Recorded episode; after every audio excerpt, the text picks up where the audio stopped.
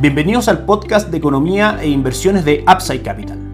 Revisaremos el rendimiento del mercado en Chile y el mundo y las principales noticias económicas y financieras que marcan la jornada.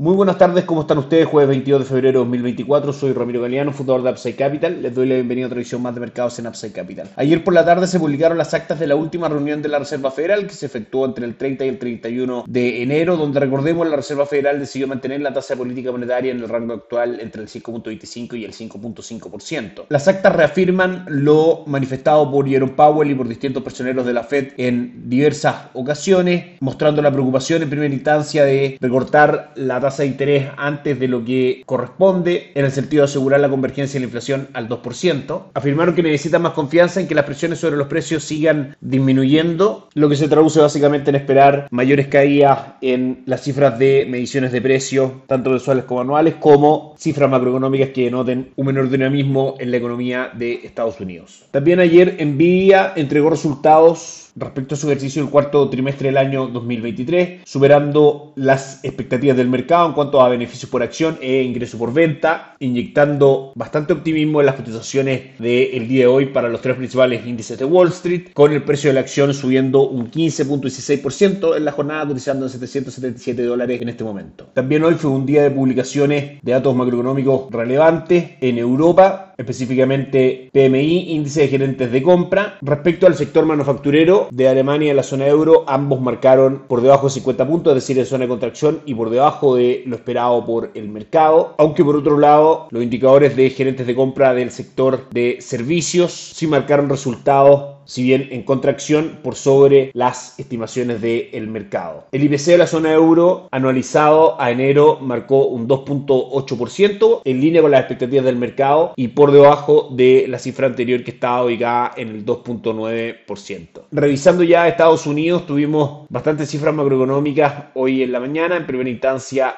el mercado laboral sigue mostrando una fortaleza bastante marcada a través de las peticiones semanales por subsidio de desempleo, que marcaron durante esta semana solamente 201.000, por debajo de las 217.000 que esperaba el mercado y por debajo de las 213.000 que había arrojado esta medición en la semana anterior. La fortaleza viene dada porque es la tercera semana consecutiva donde las peticiones semanales por subsidio de desempleo marcan por debajo de lo estimado por el mercado. También tuvimos algunos datos de PMI, de índice de gerentes de compra del sector manufacturero, 51.5 puntos de zona de expansión por sobre lo esperado el mercado, sin embargo, el PMI de servicio, sector que representa dos tercios de la economía de Estados Unidos, marcó 51.3 puntos por debajo de lo esperado por el mercado, aunque todavía en zona de expansión. Por último, también se publicaron los datos de ventas de vivienda de segunda mano, que crecieron levemente por sobre lo que esperaba el mercado. En conclusión, cifras que siguen mostrando que el crecimiento de Estados Unidos es sostenido, que el dinamismo económico está presente en ese país y que probablemente el mercado tenga que seguir esperando para que la Reserva Federal comience a rebajar la tasa de política monetaria. De hecho, si nos vamos a lo que espera el mercado de cada una de las reuniones, recién en el mes de junio, que es la cuarta reunión del año, no se esperan cambios en marzo ni en mayo, sino que en junio, como decíamos, se espera solamente con un 51.3% de probabilidades que la Reserva Federal rebaje la tasa de política monetaria al rango actual, al rango del 5 al 5.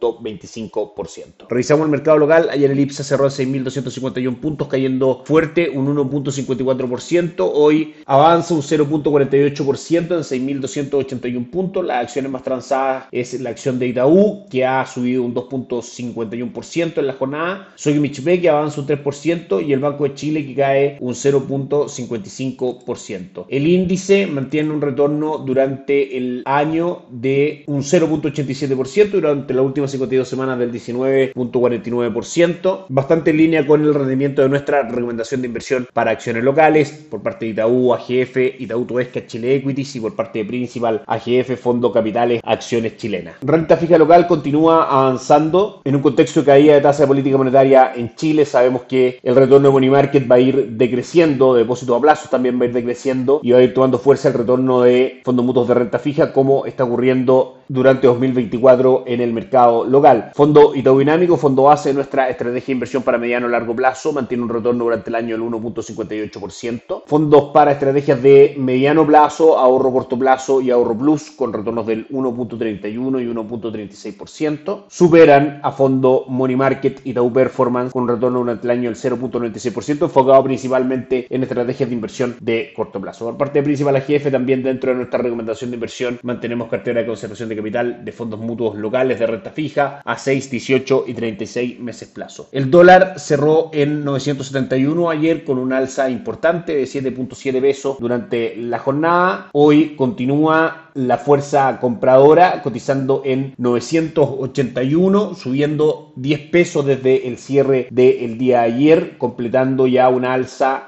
desde 858, niveles mínimos del último tiempo que marcó cerca del 20 de diciembre de 2023, del 14.36% al actual nivel de 981,40, como dijimos, apoyado en esta tendencia alcista, estaba en el corto plazo en un canal lateral entre 975 por la parte alta y 955 por la parte baja, finalmente se produce la ruptura aunque por supuesto esta está sujeta a confirmación respecto a el cierre de hoy día y la apertura del día de mañana. El próximo objetivo gráficamente hablando del dólar está en 991 pesos, con el mercado respondiendo a un mayor valor en el dólar y una caída en el peso chileno frente a sus cotizaciones, principalmente por el ciclo de rebaja de tasa de política monetaria que está llevando adelante el Banco Central de Chile. El cobre ayer subió un 0.45%, terminó la jornada en 3 dólares con 89 centavos y hoy sigue subiendo durante la jornada un 0 0.39%, manteniendo, como hemos comentado, la fuerza compradora desde aproximadamente la segunda semana de febrero a la fecha, con objetivos en 3 dólares con 93 centavos. En cuanto a los tres principales índices de Wall Street, ayer Dow Jones avanzó un 0.13%, al igual que S&P 500 que avanzó un 0.13% también, y Nasdaq retrocedió un 0.32%. Hoy el escenario es radicalmente distinto el optimismo del el buen resultado de Nvidia respecto a su ejercicio del cuarto trimestre de 2023 inyectó una fuerza compradora al mercado el día de hoy, por lo que Nasdaq avanza un 2.49%, S&P 500 un 1.71% y Dow Jones un 0.69%, S&P 500 marcando máximo histórico de 5.066 puntos en sus cotizaciones. La tasa de descuento del bono del Tesoro de años de Estados Unidos cotiza en el 4.32% sin cambios relevantes. El dólar index tampoco muestra cambios relevantes, cotizando en 104,30 a la espera de noticias macroeconómicas que finalmente vayan en línea con un menor dinamismo económico para que el dólar comience a descontar recortes de tasa política monetaria por parte de la Fed y tienda a buscar niveles inferiores en primera instancia con objetivos gráficos en 103,10. La jornada en Asia fue muy positiva con el Hansen de Hong Kong avanzando un 1.45% y el índice de Shanghai avanzando un 1.27%, el Nikkei 225 Japón subió también un 2.19%. Por último, Europa también una jornada extremadamente positiva, una muy buena jornada en general para los índices de renta variable en el mundo. El Eurostock 600 sube un 0.91%, el DAX alemán un 1.52% y el resto de las principales plazas bursátiles europeas todas en terreno positivo. Eso es todo por hoy, que estén muy bien, nos encontramos mañana.